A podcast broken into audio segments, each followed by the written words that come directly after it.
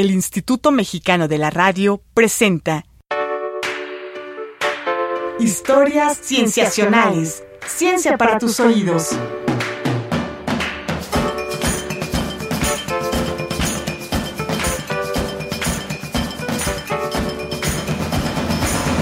Bienvenidos a Historias Cienciacionales. Mi nombre es Víctor Hernández. El día de hoy discutiremos sobre el conocimiento científico que se tiene hasta ahora sobre la mente animal y las implicaciones éticas que conlleva ese conocimiento. Entrevistas.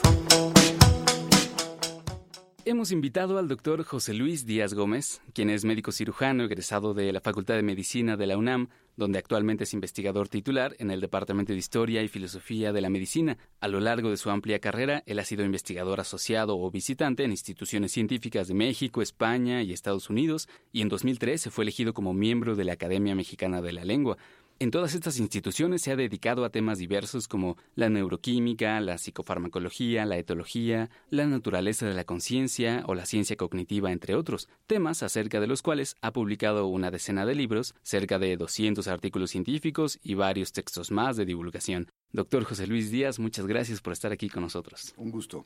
Gracias. De entre toda esta colección de temas que usted ha tratado, nos gustaría platicar en particular acerca de la mente animal. Sin embargo, tal vez valga la pena hacer una distinción para empezar, porque no es lo mismo hablar del cerebro animal que de la mente animal. ¿Cómo podemos entender esa diferencia? Bueno, la tomamos a la mente como un eh, producto necesario de la actividad cerebral y eh, en general cuando hablamos de mente animal tenemos dos tipos de índices para aproximarnos a su naturaleza. Uno de ellos es, ah, y yo creo que el más importante, es el conductual. El análisis de la conducta animal nos revela eh, muchas de sus eh, estrategias, muchas de sus características, algunas de sus emociones, sus eh, capacidades de comunicación y demás. Entonces el estudio del comportamiento es el índice más sólido que podemos tener a pesar de que no es completo ni absolutamente satisfactorio. Y el otro índice es la estructura cerebral, la estructura y actividad del cerebro. En comparación con otras especies y especialmente con la humana. Sin embargo, el cerebro es el órgano más maravilloso y más misterioso de la creación. El cerebro animal nos da unas pistas tan fascinantes como a veces uh, confusas sobre lo que acontece en el interior eh, subjetivo de estas otras criaturas con las que compartimos el planeta. Bueno, a nosotros nos llamó mucho la atención como en el discurso de ingreso que usted dio a la Academia Mexicana de la Lengua, que por cierto está disponible en la red, que recomiendo mucho, es una lectura fascinante, dedicó este discurso a la naturaleza de la lengua e hizo mucha referencia a estudios con animales, lo cual, bueno, desde un punto de vista evolutivo tiene todo el sentido del mundo. ¿no?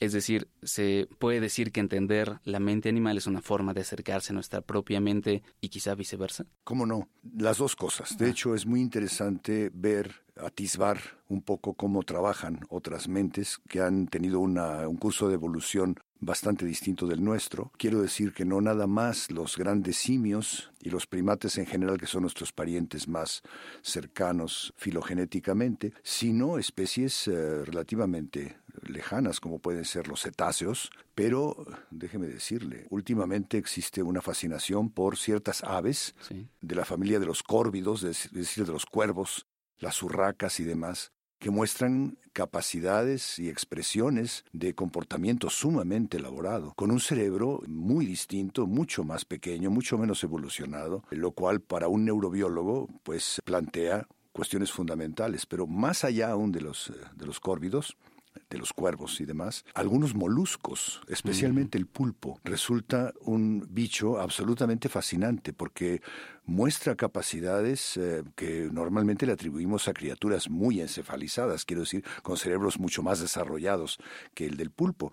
Sin embargo, los pulpos son capaces de mimetizarse, de jugar, de esconderse, de hacer unas cosas que usualmente le atribuimos a criaturas mucho más elaboradas. Entonces, para un neurobiólogo como yo, se plantea una, una pregunta muy inquietante. Es, usualmente dábamos por sentado de que a mayor capacidad cerebral, mayor capacidad mental y mayor capacidad de conducta. Pero resulta que hay estas especies que nos ponen en entredicho. ¿no? Y precisamente, digamos que conforme más vamos conociendo estos aspectos de otros cerebros y de otras mentes, gracias a que mejoran los métodos y se desarrollan los conceptos de la neurobiología, pues vamos viendo que estas brechas que nos imaginábamos se van cerrando un poco y tal vez otras se van abriendo. Pero nos gustaría que nos contara en particular en qué aspectos están estas brechas que se están moviendo conforme más conocemos.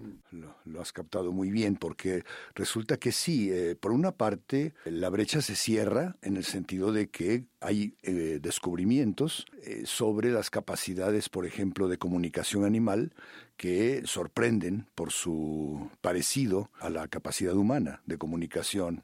Por decir algún ejemplo, ¿no? Los eh, muchos primates son capaces de engaño táctico. Quiero decir que hacen una conducta aparentemente propositiva para conseguir fines engañando al otro. Esto implica técnicamente se llama la teoría de la mente, implica que el animal tiene una noción de lo que el otro piensa o de lo que el otro ve para poderse esconder de él y hacer cosas que el otro no le aprobaría hacer, ¿no? En el caso, por ejemplo, de las jerarquías de los, de los primates, ¿no? Y eso es muy sorprendente. Se consideraba hasta hace poco que una capacidad de esa era exclusivamente humana y estamos perdiendo cada vez más capacidades exclusivas.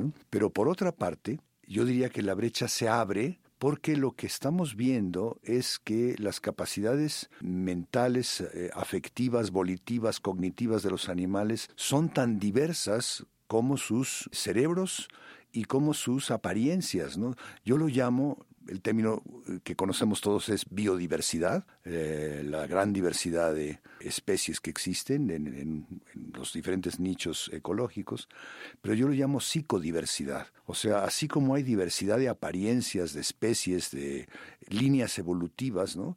Tenemos en mente, por ejemplo, el árbol de la evolución, en donde en cada rama hay una, una familia de animales que se va desarrollando en la evolución. Algunos se extinguen, otros se conservan y demás, ¿no? Y en la punta de la rama están las especies que están en la frontera. Mencioné hace un rato al pulpo o a los cuervos, pues ellos son especies que están eh, empujando esa rama creciendo en diversas direcciones y lo que muestran es una psicodiversidad. Es decir, los parecidos con la mente humana se pueden establecer, pero a mí últimamente lo que me llama más la atención son las diferencias. Y esto me lleva a un trabajo clásico de un filósofo de la mente de 1974, Thomas Nagel, que publica un artículo que se ha vuelto un clásico. Yo lo traduzco como ¿qué se siente ser murciélago? Y la idea es, el filósofo se plantea, bueno, ya sabemos mucho de la neurobiología, de la conducta de muchos animales, de los murciélagos en particular, y resulta que estos bichos son capaces de hacerse un mapa del mundo a través de las emisiones ultrasónicas que rebotan en los objetos, se reciben en su cerebro y el bicho, el, murciélago, hace un mapa ultrasónico del mundo. Nosotros no, oímos el ultrasonido, no tenemos idea de qué significa hacer un mapa, además a base de ecos, nada más cuando hacemos un eco por ahí jugando en el campo, que de repente encontramos que una montaña cercana nos devuelve nuestra voz y jugamos un rato. Pero lo que dice Nagel es, para un filósofo de la mente, la pregunta de qué se sentirá construir una representación del mundo a base de ultrasonidos, y su respuesta es, literalmente, ¿quién sabe? o sea, haría falta ser murciélago para saberlo. Podemos aproximarnos a algunas, algunas cosas, pero lo que finalmente siente el murciélago es, es algo misterioso, es algo que quizás nunca logremos llegar a conocer. Esto no implica una actitud pesimista hacia la ciencia, es, es una discusión diferente, ¿no? O sea, sabemos cada vez más ¿no? sobre esto. ¿no? Y Nagel no revisó, le faltó hacer eso, el cerebro del murciélago. Cuando uno ve el cerebro del murciélago, resulta que varias de las áreas que están involucradas en la vía auditiva están extraordinariamente desarrolladas. O sea, tiene un cerebro peculiar, tiene un relevo de la vía auditiva que se llama cuerpo cuadrigémino inferior. Resulta que nosotros es una cosita muy pequeña, se procesan ahí parte de los sonidos que finalmente se transmiten hacia la corteza cerebral, en donde se integra la percepción auditiva, pero resulta que el murciélago tiene el cuerpo cuadrigémino inferior extraordinariamente desarrollado e incluso como nuestra corteza cerebral. O sea, para un neurobiólogo la pregunta es, la de Nagel, pero puesta en nuestros términos. ¿Qué se sentirá tener un cuerpo cuadrigémino de ese tamaño, ¿no? Donde se integra probablemente su eh, mapa ultrasónico del mundo. Entonces estamos hablando de, criaturas muy diversas, muy distintas de nosotros, en cierto sentido. Y que precisamente ya no es posible ver entonces una gradación de una mente de mayor a menor, ¿no? Sino que estamos hablando de... De una diversidad, de, una, de, un, de un amplio árbol, ¿no? Esa es otra cosa que ha cambiado mucho, a pesar de que la teoría evolutiva está ampliamente documentada y demás, teníamos hasta hace poco la idea de una graduación lineal, o sea, que las cosas se van desarrollando y que nosotros estamos en la punta, ¿no? Y no es así hay ramas, ¿no? Hay ramas diversas y eh, tenemos una, una, noción muy distinta ahora de lo que es la, repito, la psicodiversidad. En ese aspecto, bueno, a nosotros también nos ha interesado mucho este tema. En otros medios donde también publicamos este, textos escritos, ¿no? Hemos aprendido y nos hemos maravillado con diferentes estudios de que, por ejemplo, eh, los perros sean capaces de señalar y reconocer cuando señalamos, o que los chimpancés parecen tener eh, memoria episódica a largo plazo, ¿no? que mencionamos al principio del programa, o que incluso recientemente un estudio propone que los macacos se pueden sumar a la lista de animales que se reconocen en un espejo, ¿no? junto a chimpancés, orangutanes, elefantes y delfines. Los macacos jóvenes que yo recuerde, no sé si en los adultos está. Creo que sí, porque estaban, justo querían ver si podían, digamos, entrenarlos a reconocerse en un espejo. ¿Con la prueba de la marca? La prueba, de, la, marca, exactamente. Y entonces, bueno, a nosotros nos encantan estos estudios y nos gustaría que usted nos contara en fechas recientes cuál ha sido alguno de estos ejemplos que más le ha parecido relevante o que más le ha impactado o que más le ha gustado. Bueno, hay, eh, hay muchas aportaciones recientes, pero por decir una, eh, hay un estudio en donde se encuentra que los delfines, que bueno, ya todos sabemos que los delfines son inteligentes y son lindos y son fascinantes y, ah, y demás, pero resulta que tienen una producción ultra, de sonidos muy diversa con los que ya sabemos que se comunican, ¿no? Eh, bueno, voy a mencionar a los delfines y también a las ballenas, a las ballenas jorobadas, porque hay, eh, lo que se refiere a la comunicación, en los dos casos hay cosas fascinantes. La primera, en referencia a los delfines, es que se encontró que entre los sonidos que emiten, que son silbidos, chirpidos, eh, etcétera, unos chasquidos, eh, etcétera, hay uno que se llama la firma del nombre. Le pusieron así los investigadores porque cuando andan en grupo, un animal es capaz de emitir un sonido al que responde específicamente otro delfín. Y con bastante investigación se ha visto que ese es un sonido que lo define. Es decir, están literalmente llamándose por su nombre. Y van 10 o 20 en, grupo y uno de ellos emite un, un sonido, llama literalmente a alguno de ellos y este responde probablemente se conversan, o sea, probablemente comparten más información sobre estrategias de caza o de lo que sea, ¿no? Bueno, el hecho de que existan nombres propios, eso sí, es una sorpresa muy grande, no, no, no, no esperábamos, ¿no? Pero que los delfines tengan esta capacidad, digamos, inicial, probablemente, aunque cada vez que decimos esto después nos arrepentimos porque resulta que se encuentran que son más sofisticados de los que siempre les concedemos.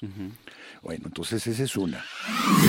Vamos a una pausa. Estamos platicando con el doctor José Luis Díaz acerca de la mente animal. Vamos a un corte y regresamos. Tú escuchas historias cienciacionales. Ciencia para tus oídos. Ciencia para tus oídos.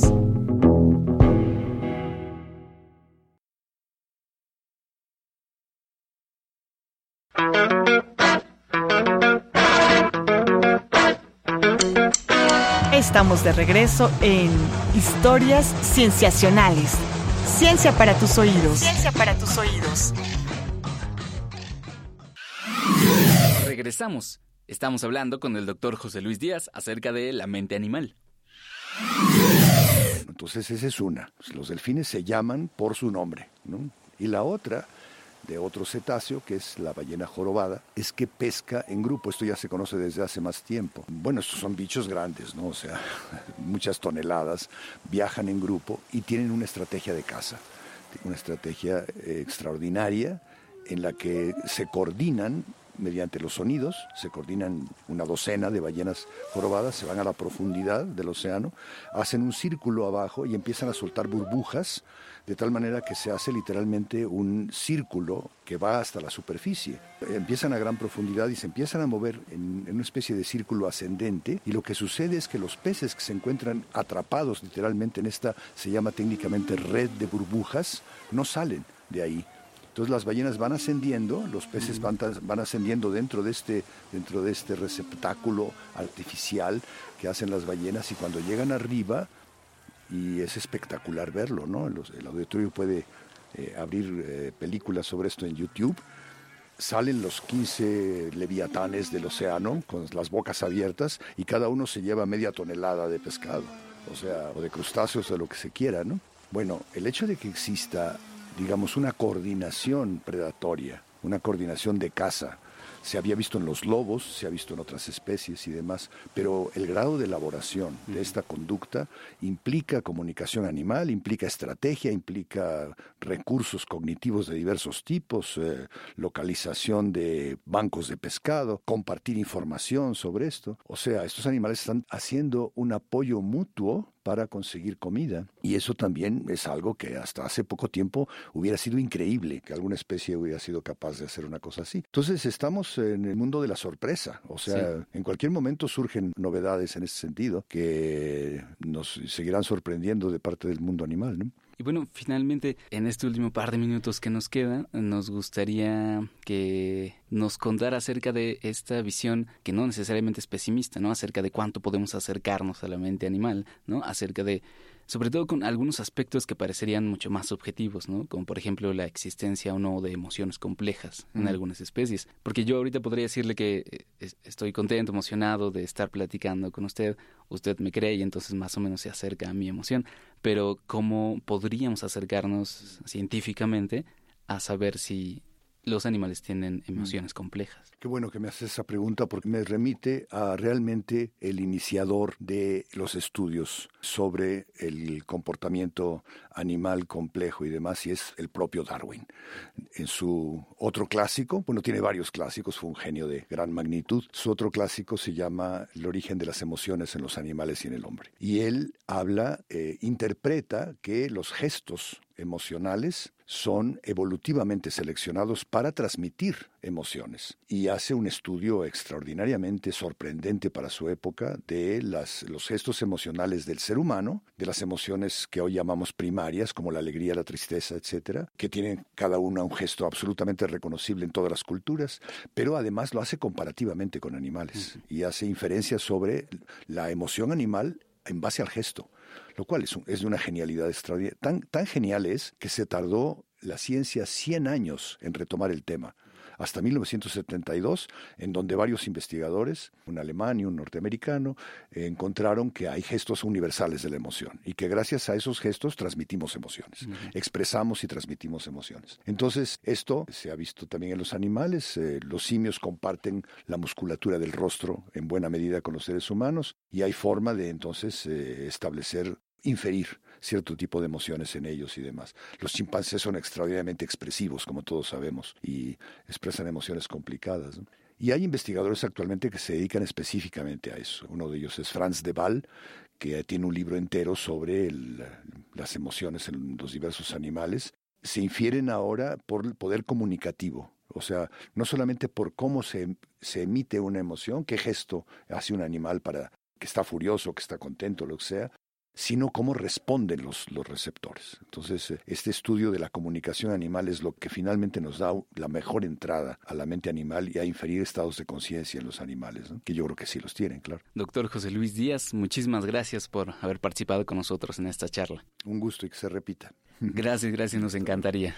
Precisamente mientras más sabemos acerca de la mente animal, más tenemos que reflexionar acerca de cuál es nuestra postura ética hacia ellos. Al respecto, tenemos una entrevista preparada con una iniciativa internacional que aborda ese problema.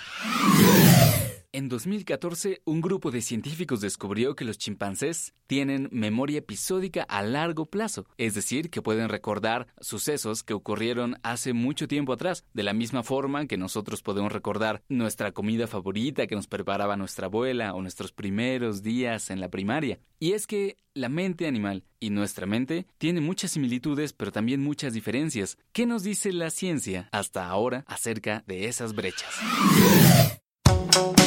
Entrevistas. Estamos en entrevista con Paulina Bermúdez Landa, que es directora ejecutiva en México del proyecto Gran Simio, una iniciativa internacional que busca el reconocimiento ético para los grandes simios. Muchas gracias por estar aquí con nosotros, Paulina. Hola, ¿qué tal? Pues muchas gracias a ustedes por invitarme. Cuéntanos acerca del proyecto Gran Simio, que, por cierto, ha sido apoyado por científicos tan renombrados como la primatóloga Jane Goodall, el filósofo Peter Singer, el antropólogo Richard Leakey o el biólogo evolutivo Richard Dawkins. Cuéntanos cómo nació este proyecto y qué es lo que busca que ha atraído voluntades tan renombradas. Bueno, el, el, proyecto surge a partir de un libro y surge con un libro que se llama Proyecto Gran Simio, escrito por Peter Singer y Paola Cavalieri. A partir de eso, pues más científicos se adhieren a la Declaración de los Grandes Simios que saca el proyecto y que busca proteger los tres derechos básicos, ¿no? Que son el derecho a la vida, la protección individual y eh, la prohibición de la tortura. Digamos que empezó en Estados Unidos y se fue trasladando a otros países, como ahora España, Brasil, eh, Alemania, Dinamarca, Chile y bueno, México, por supuesto. En México estamos desde, desde 2007 como un proyecto educativo. ¿Cuáles son las similitudes entre estos grandes simios, chimpancés, gorilas, orangutanes y bonobos, y los humanos, que son las que motivan al proyecto y que no serían tan evidentes a primera vista. Bueno, lo que busca el proyecto Gran Simio es que se les reconozca a los grandes simios no como humanos, que no lo son, sino como homínidos, que sí lo son. Entonces, todos estos animales son de nuestra misma familia biológica, ¿no? Entonces, empezando por ahí, también hay cuestiones que son genéticas, por ejemplo, diferimos del chimpancé en un 0,6%, entonces somos bastante parecidos. El orangután, por ejemplo, somos parecidos en un 96%, además de que pues se ha comprobado que estos animales pues pueden comunicarse, ¿no? Han aprendido incluso el lenguaje de señas. Está el caso de la gorila Coco, que incluso el documental lo pueden buscar en YouTube como Coco, el gorila que habla también chimpancés han aprendido esto y bueno, que han pasado lo que se llama la prueba del espejo, que es que son autoconscientes, entonces lo que hacen los investigadores es ponerles una marca en la cara y entonces ellos intentan quitársela. Si tú lo intentas con distintos animales, no todos la van a pasar. Los perros no, no la han pasado, pero los delfines, los elefantes y los grandes simios sí la han pasado. Entonces, digamos que esto es una demostración de la autoconciencia de los animales y en ese sentido, pues nos damos cuenta de que somos más parecidos de lo que diferimos. Cuéntanos un poquito más acerca de esta declaración que mencionas y los tres derechos fundamentales. Claro, eh, la declaración surge en parte eh, en la realidad, que básicamente estos animales tienden a estar en cautiverio para distintos fines, ¿no? Uno es el de los zoológicos, otro es la experimentación en animales, y en el caso de los zoológicos, normalmente se atribuye a que estos animales supuestamente están formando parte de programas de conservación. Sin embargo, como ya lo hemos denunciado varias veces, no hay ningún zoológico en el mundo que haga reintroducción de estos animales a su hábitat natural. Entonces, Proyecto Gran Simio parte del, del entendimiento de que no puedes proteger a los animales si no proteges su hábitat natural. En ese sentido, digamos que Proyecto Gran Simio no es nada más una organización animalista, sino que también pugna por los derechos humanos, ¿no? Tenemos diversos proyectos en el mundo, sobre todo en África, que buscan empoderar a las comunidades que conviven y que comparten el espacio con estos animales. Entonces, estos tres derechos básicos que proponemos están basados pues en una en un pensamiento abolicionista. ¿Por qué? Porque los grandes simios son tratados como esclavos y como cosas, aunque no lo sean, ¿no? Por ejemplo, en la legislación, en la Constitución, los animales son bienes semovientes, cosas que se mueven por inercia. Digamos que con esta declaración proponemos que se les reconozca como personas que son de otra especie, pero que son personas porque tienen autoconciencia, porque también sienten, porque también eh, somos parecidos genéticamente y por otra serie de cosas, ¿no? ¿Cuáles han sido, digamos, sus más grandes logros, tanto a nivel internacional, y qué es lo que han estado haciendo aquí en México? Bueno, a nivel internacional, ahorita Brasil es, la sede, ¿no? Eh, allá hay cuatro santuarios para grandes simios. El más grande es el de Sorocaba. Más bien, allá en Brasil lo que se ha logrado es trasladar a los animales de los circos a estos santuarios, ¿no? Para que tengan una vida digna y tranquila. Y el santuario, pues, digamos que es un lugar cerrado al público, no hay como esta cuestión de exhibición, sino que es un lugar diseñado y para los animales. En España, lo que se ha logrado, pues, es que el Parlamento se adhiera a los principios del proyecto Gran Simio y que se haya dictaminado que se debe hacer una ley de grandes simios, ¿no? Y aquí en México eh, los grandes logros que hemos tenido pues son diversos congresos y cursos y talleres, sobre todo para jóvenes. Trabajamos mucho con chicos que están en preparatoria, sobre todo en la preparatoria 4, pero bueno, si nos invitan a otra, estamos gustosos de asistir. Y ahorita tenemos la campaña para trasladar a Toti y a Yambi, que son los orangutanes de Chapultepec, al santuario para grandes simios en Brasil. Y bueno, ya por último, cuéntanos si alguien está interesado en acercarse a ustedes, integrarse o simplemente conocer más, cómo pueden encontrarlos y contactarlos. Pueden encontrarnos en Twitter y en Facebook como Proyecto Gran Simio México. Y también, bueno, si siguen escarbándole, pueden encontrarnos en proyectogransimio.org y ahí en la página van a ver las banderas de los diferentes países donde estamos y pueden acceder a cada una, ¿no? Pues Paulina Bermúdez Landa, directora ejecutiva de Proyecto Gran Simio aquí en México, muchas gracias por haber estado con nosotros. Muchas gracias a ustedes y esperamos eh, seguir en contacto. Gracias. Esto ha sido todo en este episodio de Historias Sensacionales. Agradecemos mucho al doctor José Luis Díaz Gómez y a Paulina Bermúdez Landa por haber venido a cabina a platicar con nosotros. Si ustedes quieren saber más de nuestro trabajo, pueden buscarnos en redes sociales como Facebook, Tumblr o WordPress como Historias Cienciacionales, en Twitter como arroba cienciacionales o en correo como historiascienciacionales arroba gmail.com, todo con C. Participaron en la realización de este programa Marcela Montiel en la producción y edición, Carolina Durán en diseño de audio y edición, Roberto Portillo en grabación y edición y Manuel Combatidla en los controles técnicos. Les agradecemos mucho. Nos vemos la siguiente semana en un episodio más de Historias Cienciacionales. El Instituto Mexicano de la Radio presentó Historias Cienciacionales. Ciencia para tus oídos.